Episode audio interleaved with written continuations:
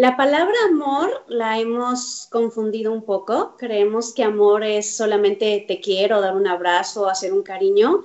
Y la realidad es que para los padres de familia eh, y para los hijos, el amor engloba muchos más aspectos. Amor es poder transmitir que voy a ofrecerte una seguridad, que voy a encargarme de que, de que te vaya lo mejor posible en la vida por por todos los recursos que yo te voy a proporcionar.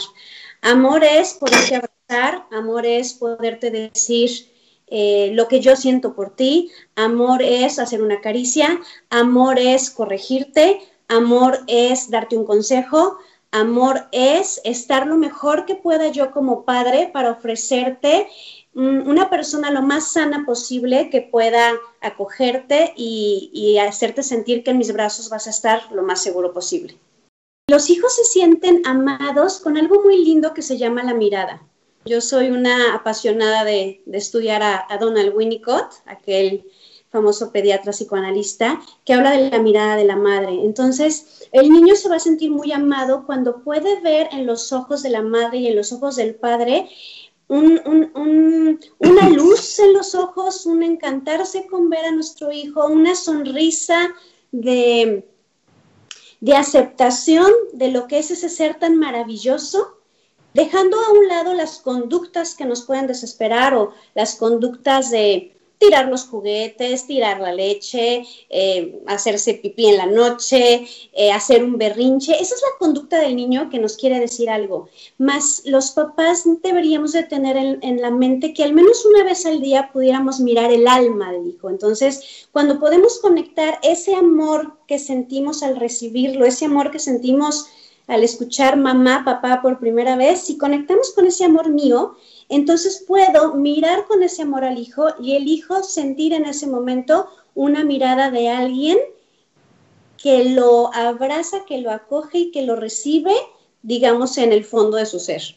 Tenemos que recordar que un, niño empieza a existir en función de la mirada de los padres, de lo que se le dice y de, cómo se le, se le acaricia, ¿no? Entonces, las expresiones de, afecto que hacen sentir a un niño que, que, sus padres lo aman, eh, pues mucho tiene que ver con, el reconocimiento y el reconocimiento junto con la aceptación, que es, vuelvo algo a, lo que mencionaba tan básico, el tacto, ¿no? Pero el niño no solamente va a ser el que te abrace o te diga te quiero, sino que desde el fondo yo pueda conectarme contigo, mirarte a los ojos, eh, estar en disposición para que, para que la palmada que yo te dé, la caricia que te haga en el cabello o la frase que yo te diga de verdad sea el vehículo para expresarte lo que siente mi corazón hacia ti. La consecuencia es eh, un, un niño que puede crecer con seguridad, que puede creer que la gente lo va a amar, que puede sentirse capaz y con un autoconcepto de soy una persona muy valiosa que puede dar a los otros y que puede recibir de los otros. Entonces va a ser, va a ser una persona que puede relacionarse en el mundo eh, sin violencia, sino, sino a través como de, pues del buen trato hacia los demás, ¿no? Son niños sonrientes, son niños creativos, son adolescentes que pueden descubrir la naturaleza y disfrutar de lo que existe alrededor y con eh, y, que se puedan dar como más la oportunidad de tener más amigos íntimos y de tener relaciones de pareja y en la adolescencia íntimas, porque aprendí que yo merezco el amor porque lo recibí. Cuando nosotros tenemos en mi persona el amor bloqueado, por más que te digan abraza así, la persona no puede. Cuando yo tengo el amor bloqueado, no puedo decir te quiero. veo muchas personas que reciben un te quiero y no pueden decir yo también o sea, se quedan callados o cambian de tema, pero aunque lo sientan está encapsulado. Entonces tendríamos que ver qué es lo que hizo que yo papá y yo mamá tenga encapsulada mi posibilidad de amar. Y una es porque no me enseñaron cómo hacerlo, la otra es porque siento que yo no lo merezco, o la otra es porque también puede haber una creencia de que el amor nos hace vulnerables.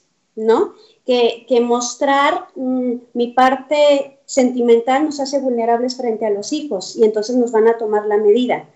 Pero creo que tendremos que empezar con darnos la oportunidad de sentir lo que haya que sentir y hacer lo que haya que hacer como número uno. Después ya vendrá el te amo, te quiero, etc.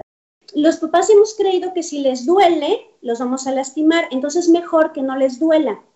Y cuando nosotros les decimos a nuestros hijos que sí, cuando nosotros no ponemos una consecuencia, cuando nosotros no ponemos eh, los, los límites claros, cuando nosotros no regañamos, incluso a veces no castigamos, es un abandono. Es un abandono porque te estoy dejando que crezcas como Dios te da a entender. Y hay tres palabras que a mí me gustan mucho hablar sobre lo que los hijos necesitan de los padres. Unos padres más grandes, más fuertes y más sabios. O sea, unos padres que te den esa seguridad porque seguridad es amor. Entonces, decirte hasta dónde puedes llegar es amor porque te estoy dando una zona segura para que no te expongas. Es una forma distinta de comprender el amor, pero es yo creo que los límites son una de las señales de amor más grandes que podamos dar los padres a nuestros hijos.